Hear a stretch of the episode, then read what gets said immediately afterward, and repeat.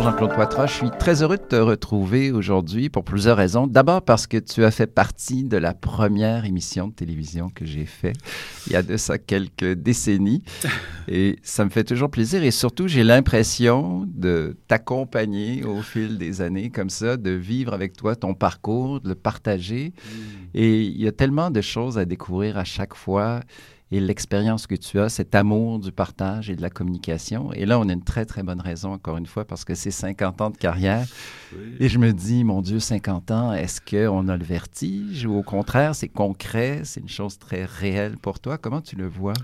Ah, c'est tout à la fois, c'est vraiment, c'est vertigineux, effectivement. Euh, euh euh, mais en même temps, c'est angoissant. Euh, il y a de la nostalgie parfois. Parfois, c'est l'enthousiasme total parce que j'ai l'impression d'avoir encore ce feu sacré à l'intérieur de moi. J'ai l'impression d'avoir encore tant à dire. J'ai l'impression euh, aussi que, que les gens, je les sens encore au rendez-vous.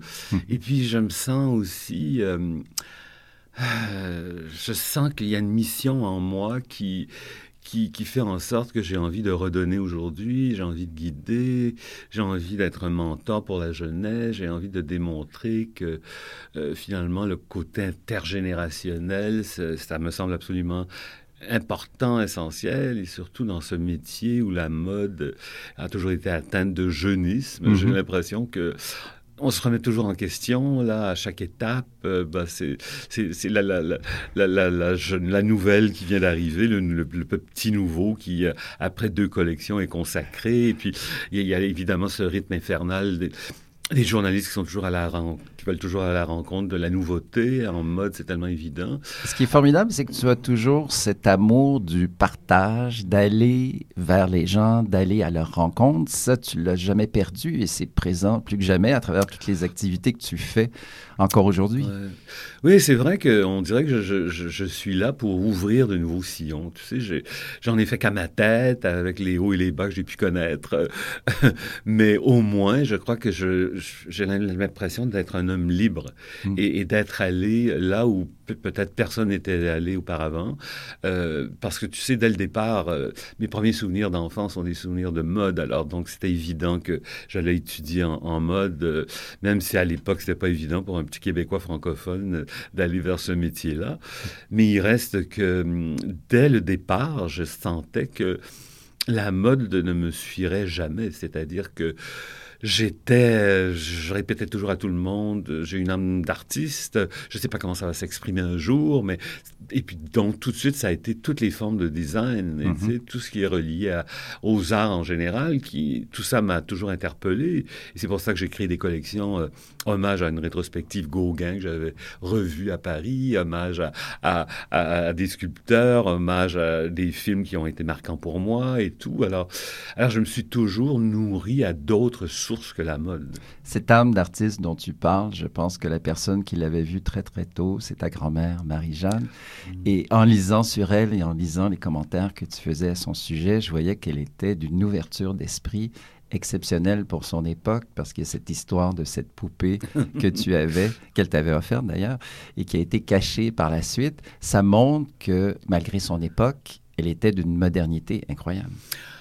Totalement. Tu sais, euh, cette grand-maman-là, euh, elle était d'abord sage-femme et mes parents étaient tellement jeunes et je suis l'aîné de la famille. Euh, ils se sont mariés en juillet 48, je suis né en juin 49 et puis ils habitaient donc chez ma, chez ma grand-mère qui était, qui était veuve depuis quelques années.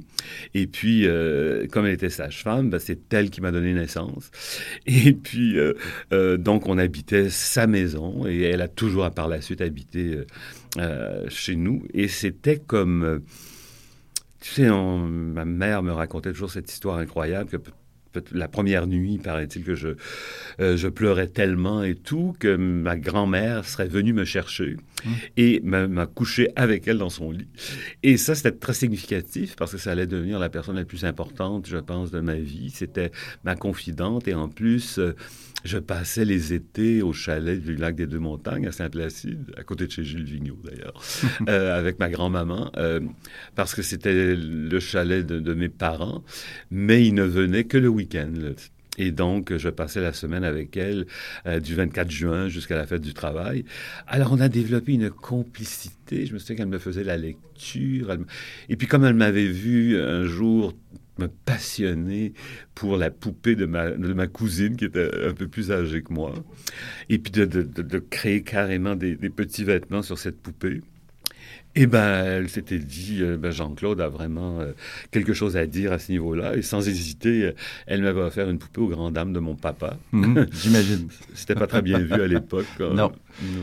C'est un orienteur qui va prononcer le mot mode, qui va faire l'étincelle et la magie dans tes yeux. Et ça, c'est un hasard total parce que c'était pas le premier élément qui te suggérait parce que tu te questionnais sur l'avenir. Ouais, et tout à coup, il y a eu cette magie, d'où la preuve de l'importance d'un bon orienteur aussi. Oui, tout à fait. En fait, euh, je dois beaucoup à mon professeur de latin, mon professeur de physique, euh, parce que euh, un jour, euh, en fait, moi, j'ai fait mon cours classique. J'ai connu les dernières années du cours classique, euh, avant qu'il y ait la réforme scolaire et tout. Et j'allais au collège de Saint-Laurent, qui est aujourd'hui le cégep euh, de Saint-Laurent.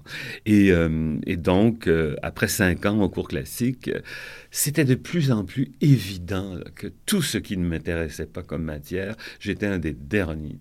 Et tout ce que j'adorais, la littérature, l'histoire, la géographie, peu importe, là, j'étais parmi les premiers toujours. Mais là, l'écart, le fossé était devenu tellement invraisemblable à travers les années que tout le monde se questionnait à propos de moi et tout. Et un jour, à un cours de physique, euh, eh bien, euh, j'étais tellement distrait et j'ai toujours eu cette capacité de m'évader. Je pars dans mes rêves quand ça, quand ça va pas, ma, la, la triste réalité. Et ce cours-là m'ennuyait mortellement. et puis j'étais dans mes rêves, j'oubliais complètement. Et j'ai pas du tout suivi ce que le professeur avait dit. Et là, tout de suite, il a vu que j'étais un peu absent. Et il s'est tourné vers moi, puis là, il m'a posé une question auquel j'ai pas pu répondre, évidemment, puisqu'il venait de l'expliquer, et moi, je n'étais pas là. Il s'est approché de moi, il a vu que j'ai refermé mon, mon livre de physique. et là, il a ouvert, il a vu ce livre absolument littéralement plein, rempli de, de, petits croquis, un sac à main, des, des chaussures, des chapeaux, peu importe des accessoires de mode. Et plutôt qu'à me gronder, il a refermé ça, mais il en a parlé à mon professeur de latin, qui se préoccupait beaucoup aussi de moi. Et ils ont décidé d'en parler à mes parents euh, lors d'une réunion euh, de parents du fait qu'il y avait un institut d'orientation professionnelle à ce moment-là à Montréal, sur la rue Saint-Hubert, je me souviens.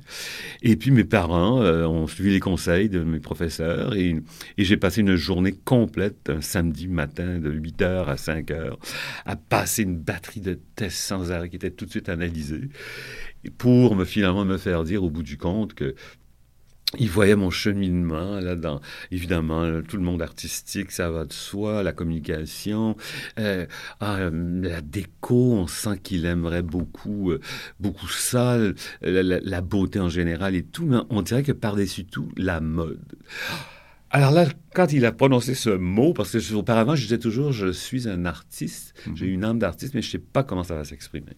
Et là, je me suis levé d'un bond, il y avait mon papa d'un côté, ma maman de l'autre, qui, qui, écoutait ce directeur-là, cet orienteur-là, et et mon père a dit, mais mon Dieu, mais ce métier-là, est-ce que ça s'apprend? Et le professeur a dit, euh, l'orienteur a dit, euh, eh ben oui, il y a deux écoles sérieuses à Montréal, une école du gouvernement qui s'appelle l'école des métiers commerciaux, mm -hmm. et une école privée qui s'appelle Côte-Noire-Caponi. Et puis, euh, et à partir de ce moment-là, c'était, j'étais tellement déterminé que chaque fois que mes parents tentaient de me remettre en question, dans les semaines qui ont suivi, euh, les mois qui ont suivi, il n'y avait rien à faire, là, j'avais trouvé ma voie. Tu sais. mm. Et c'était pas très bien vu à l'époque, évidemment, avec euh, tout, tout ce qu'on... Là, quand on demandait conseil, quand mes parents demandaient conseil à mes oncles, mes tantes, à, à des amis, peu importe, mais qu'est-ce que c'est que ce métier de fifi, comme on dit à l'époque euh, mm. tous, tous les clichés qu'on peut avoir ah, sur oui. la mode apparaissaient, l'insécurité, tout ce que tu veux. Mais malgré tout, mes parents ont vu que ben là, vraiment, la flamme s'était allumée. Ils ont dit, ben, écoute, c'est ça que tu veux, euh, allons-y.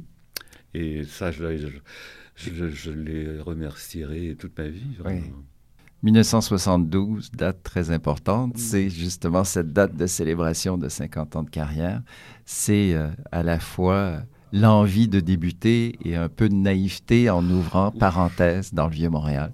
Donc, heureusement qu'on a, je crois, cette naïveté quand on débute, parce que sinon, on ferait jamais rien. Il y aurait trop de gens qui seraient contre nous aussi. Et envers et contre tous, tu as ouvert cette première boutique et ce premier oui, atelier. Oui, parce qu'il ne faut pas oublier que dès que j'ai gradué de l'école euh, des métiers commerciaux, euh, ben, j'ai eu un premier emploi. Euh, mais, c'était à, l'opposé de tout ce que je croyais. Tu sais, J'étais persuadé que en mode, on allait, j'allais vivre dans un décor somptueux, entouré de, des ateliers de couture, des petites mains, des, tissus fabuleux. J'ai toujours eu la passion des, belles matières, des tissus et tout. Et là, non, c'était une manufacture euh, sale qui se contentait à l'époque de, de, copier des modèles que, que, ces gens-là ramenaient de New York, de Paris, peu importe. Et tout ce qu'ils étaient intéressés, tu m'en copies, euh, euh, tu fais le patron de cette blouse-là. Et moi, j'ai des croquis à vous montrer, j'ai des idées, ça les intéressait pas du tout. Alors donc, euh, après trois mois, je me suis dit, mais je me suis trompé, c'est pas possible. Et je suis allé étudier le, design graphique à ce moment-là. Et, et on dirait que ces deux années-là, ont été euh, les deux années où vraiment je c'était comme une évidence totale que j'avais la mode dans la peau parce que tout ce qu'on me faisait faire, on faisait redessiner le logo de Soup Campbell, la, canette, peu importe. Je trouvais toujours le moyen de mettre une femme avec un, chemisier, euh, avec un, col cheminé qui goûtait la soupe. et j'étais devenu la risée de l'école parce que tout le monde me disait, bon, Jean-Claude, qu'est-ce qu'il va nous trouver pour revenir, remettre la mode là-dedans? Alors, on dirait que à la fin de mes deux années, euh, je me suis dit bon, bah, comme j'ai pas pu m'adapter à, cette triste réalité, ben, il faudrait que j'en fasse qu'à ma tête et avec euh, mon pouvoir peut-être de négociation, de conviction et tout ça, ben, j'ai convaincu mon cher papa de me prêter euh, quelques centaines de dollars et moi, je me suis dit, il faut que je sois dans le Vieux-Montréal. Je sais que c'est pas du tout à la mode. À l'époque, ça ne l'était mhm. pas du tout. Et, euh, mais j'ai dit, c'est le cœur de ma ville. Ça va renaître. Il n'y a rien à faire. Et puis, je vais être là comme un pionnier. Et, et je me suis installé dans cet euh, atelier boutique sur la rue Saint-Pierre, juste au nord de Saint-Paul. Et puis, euh, comme instinctivement, il fallait que je trouve un nom de, de, de compagnie, un nom de j'ai appelé ça parenthèse parce que je me suis dit, ben, je ne sais pas où, où, je suis, mais c'est sûr que je suis un marginal. Et puis, euh, je vais vivre entre parenthèses, je ne sais pas quoi. Et puis, euh, et puis ça, a été le début de, de l'aventure, mais ça n'a pas été... Euh, évident tout de suite. Là. Non, j'imagine. Oh là là, non. Mais tu as toujours eu du flair pour les noms. Déjà, parenthèse, c'était vrai, parce que tu as été de parenthèse en parenthèse, je dirais, au cours de ta vie, au cours de cette carrière qui est très riche. Et encore un flair pour ce nom que j'adore, que j'ai toujours aimé, qui m'a toujours fait rire, le mot bof hmm. en 76, quand tu, euh, tu décides que ce sera ta griffe. Et l'anecdote est amusante aussi. Euh, la raison, parce qu'il y a ce coup de provocation. Puis c'est drôle parce que tu es le mélange d'une personne à la fois audacieuse et qui mêle une certaine réserve aussi. je ah trouve ça intéressant, ces deux. Mais le côté bof, c'était ton côté audacieux et un peu provocateur. Oui, oui, oui. On dirait qu'en moi, il y, a le, il y a le timide, euh, le, pudique et tout. Et puis il y a l'autre, le passionné. Et parfois, ben, le passionné dit au timide, allez, tu te pousses là. Et puis, bon, alors, euh, on dirait que je vis avec cette, cette nature double de Gémeaux. Je ne sais pas très bien. mais euh, mais c'est vrai que, en fait, mon atelier boutique, c'était pas évident toujours pour les fins de mois et tout, mais euh, j'ai eu la chance qu'en 1976, euh, un grand fabricant de Montréal me propose une première collection, euh, là, en collaboration avec un grand manufacturier qui vendait partout au Canada et aux États-Unis, qui s'appelait Akisanf et Beverini, parce que Beverini, c'était la division du fils et Akisanf, c'était évidemment la, le, un de nos, plus grands fabricants, à vrai dire. Et euh, j'ai eu cette chance d'arriver là, mais comme dans la boîte, il y avait déjà une petite collection qui s'appelait Beverini, euh, eh bien, que je n'aimais pas beaucoup. Euh, mais je me suis dit, une fois que je serai là, dans cette manufacture, là, il y a des tissus extraordinaires. Là, ils comprennent la qualité, parce qu'il faut le savoir quand même que Rocky produisait tous les tailleurs Chanel qui étaient fabriqués pour les grands magasins américains, notamment, et les Old Trend Fruit de ce monde et tout. Ils avaient eu une licence de Chanel Paris. Pour ça, c'était, ça te démontre la qualité qu'ils étaient capables de faire. Mais la petite collection Beverini, c'était, c'était pas la chose la plus importante dans leur, dans leur boîte. Alors, ils y portaient plus ou moins attention. Et ça, ça a été une chance inouïe pour moi parce que j'ai pu, là, quand ils ont dit, ben, c'est voilà, c'est une, collection de Beverini, prête à porter, euh, et il faut que tu fasses absolument des manteaux parce qu'on on, est les grands spécialistes du manteau. Et, euh, à ce moment-là, les manteaux des années 70, j'aimais pas beaucoup. Euh, alors, moi, j'ai fait les manteaux les plus longs, j'en ai fait des, très masculins pour les femmes et des choses comme ça. Et je suis allé à l'opposé de ce qu'était cette petite, cette petite collection euh, jolie, mignonne, très classique. Et là, je suis arrivé avec un look très masculin, féminin, à l'opposé complètement. Et, et, comme il me surveillait pas, ben moi j'en ai fait qu'à ma tête. Je me suis dit il faut que je me réalise. Mais deux semaines avant le, lancement, évidemment, à ce moment-là, toute l'équipe s'est réunie. Mon patron, le premier, avec sa, directrice des ventes, sa directrice de production. Son, et là, il fallait que je montre cette collection sur mannequin et tout. Et là, je voyais les visages qui s'allongeaient. Ça, ça, n'allait pas du tout, visiblement. Et à la fin, il m'a dit, mais c'est pas possible. Écoute, ça passe ou ça casse. Si ça se vend pas, tu es foutu à la porte. Et puis, euh, de toute façon, ça n'a plus rien à voir avec la collection Beverini. On va perdre ces clients-là. Mais j'essayais de convaincre qu'on allait en gagner plein d'autres qui n'avaient jamais acheté euh, Beverini et tout. Et il a dit, ben, et puis en plus, je donne jusqu'à demain, tu dois trouver un nouveau nom. Alors moi, je suis comme, j'étais passionné de Gaston Lagaffe, de Tintin et tout. Puis, puis euh, j'avoue que j'ai eu envie de lui faire spontanément un pied de nez en lui disant bof. Il y avait un petit côté irrévérencieux à tout ça. Mais là, lorsqu'il m'a demandé d'expliquer ça, parce que lui était anglophone, je me suis dit, ah, comment je vais expliquer? Mais Tintin et bof et tout ça. Je savais pas comment lui dire ça, alors je lui ai dit, it's for best of fashion. Et là, là il a dit, ah ben ça c'est pas mal quand même, alors ça vaut la peine de donner ta chance. Et puis voilà, bof et oui, comme puis il n'a jamais découvert euh, ce qui se cachait vraiment sous cette expression. Beaucoup de, travail pendant ces années, beaucoup d'énergie consacrée à la création, le défi que représente la mode au Québec. Et quand tu arrives en, 2002, tu prends une décision importante, c'est-à-dire de, cesser, je dirais entre guillemets, mais malgré tout, euh, d'avoir une griffe. Euh, tu décides de, suite à de mauvaises expériences. Et je me disais, prendre cette décision de façon rationnelle, toi qui as quand même un, aspect émotif aussi, ça doit être, hmm. extrêmement difficile. Ah, c'est sûr que ça a été une période absolument euh, terrible, mais tu sais, je, me dirigeais vers quelque chose de, neuf parce que je commençais à être très mal à l'aise. À partir du milieu des années 90, je trouvais que ce qui me faisait très peur, c'est que je voyais que plusieurs fabricants allaient allait euh, produire en, en Chine notamment, mhm. euh, et que de plus en plus, euh, les, les, magasins cherchaient les plus bas prix, et moi je me situais haut de gamme avec des tissus magnifiques que je, que je, je, ramenais de France, d'Italie, de partout en Europe. Et, et, là je me disais, mais qu'est-ce qui se passe? Et là je, je voulais aussi toucher à, à, la, à la mode maison. Et ça, ça débutait vraiment à ce moment-là en Europe, avec les Armani de ce monde, et laurent qui commençait à toucher à la maison. Et moi, j'ai eu l'idée d'ouvrir avec ma conjointe de l'époque, Colette Chiquan, euh, une boutique sur la rue Crescent qu'on a appelée Duo sur canapé. Mhm. Euh, et, donc, Colette faisait sa collection euh, cocooning de luxe, inspirée de, de kimono, mais dans l'épuration totale. Et, et moi, j'ai eu envie de faire mes premières collections pour la maison. Des housses de coussin, des chemins de table, de, la, porcelaine. Pour la première fois, j'ai touché la porcelaine et tout. Et j'ai pris un plaisir fou à, faire ça.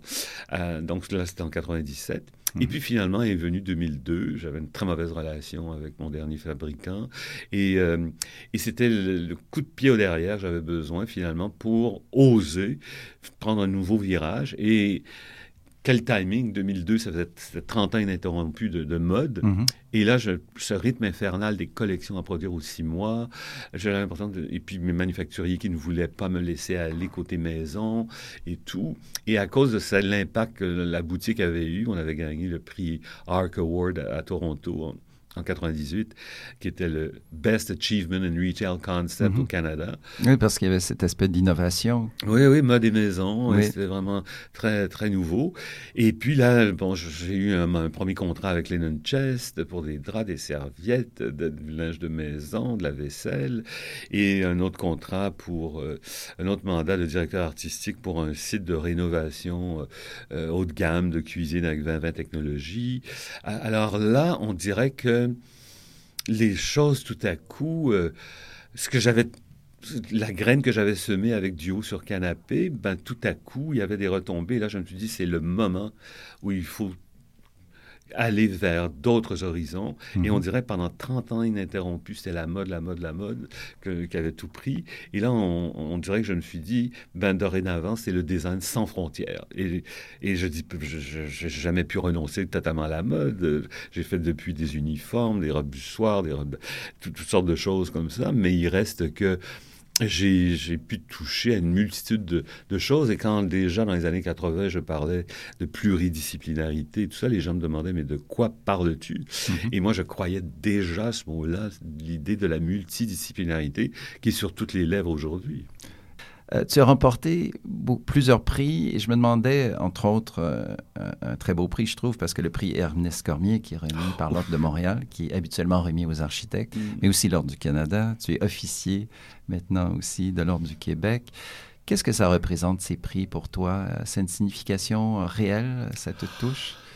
Ah, c'est oui, oui, oui, je peux pas le nier. Là, je trouve ça euh, extrêmement touchant, mais on dirait que dès les premiers prix que j'ai pu remporter, on dirait que c'était, euh, je, sentais que c'était pas pour moi, c'était pour la reconnaissance finalement de la mode, que la mode québécoise existait, que la mode québécoise pouvait avoir un statut tantôt euh, national, tantôt international et tout. Alors euh, ça, ça me faisait, ça m'a toujours, on dirait que ça m'aidait à continuer en me disant, parce que je dirais, tu sais, quand j'étais jeune, enfant, adolescent, j'étais, j'ai toujours dit je suis né marginal et je mourrai atypique.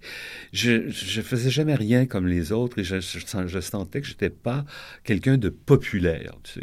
Et ça, ça m'a toujours euh, obsédé le fait que je faisais des choses en marge qui n'étaient pas dans, le goût du jour ou peu importe.